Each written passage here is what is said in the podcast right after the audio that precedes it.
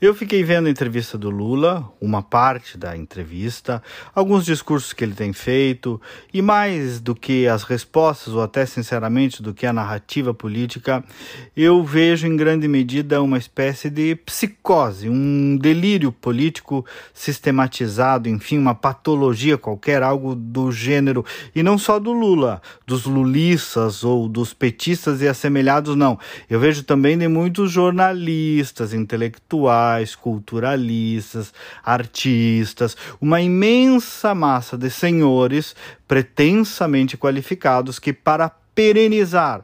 O seu modo de ver o psique político, precisa manter de pé a narrativa do Lula retirante, pai dos pobres e injustiçado, porque isso organiza toda a fábula hobbesiana, marxista socialista de tirar dos ricos para dar aos pobres, do redentor Salvador Sassamutema, alguém como nós que veio de baixo para fazer justiça social, como queria Marx, Stalin, Lenin, Che Guevara e essas figuras desastradas todas.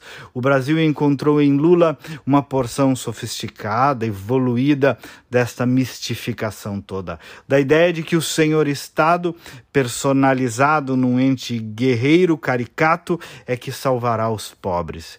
Engraçado, carismático, agradável. Lula lá brilha uma estrela, Lula lá com toda certeza, mas, mas não. Não. Lula ladrão.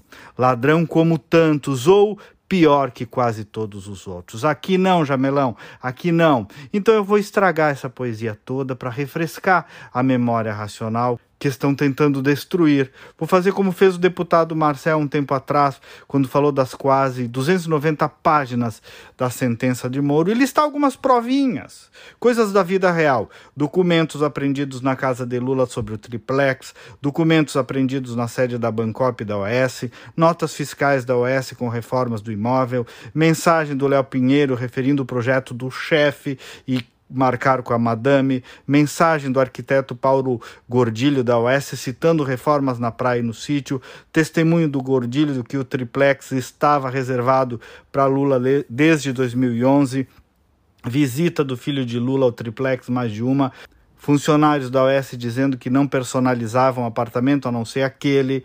Fora isso, foto do Lula e da Marisa visitando mais de uma vez, testemunha de engenheiros, duas cozinhas da Kitchen no triplex na Atibaia encomendadas, testemunha da visita de Marisa e Fábio ao triplex, testemunha do zelador dos solares, Léo Pinheiro confirmando o esquema na Petrobras, diretor da área e gás, o Agenor Medeiros, confirmando o pagamento de propina da Petrobras e que o triplex e o sítio seriam debitados do crédito do PT, recibos falsificados. Ah, vamos parar com invencionice, com delírio, vamos nos respeitar.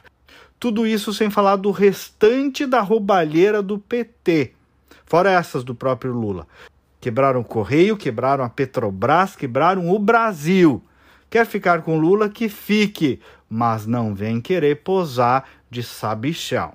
Não vem querer dar lição de moral. Não, política é política. Delírio e psicose é outra coisa. Bom dia e até amanhã.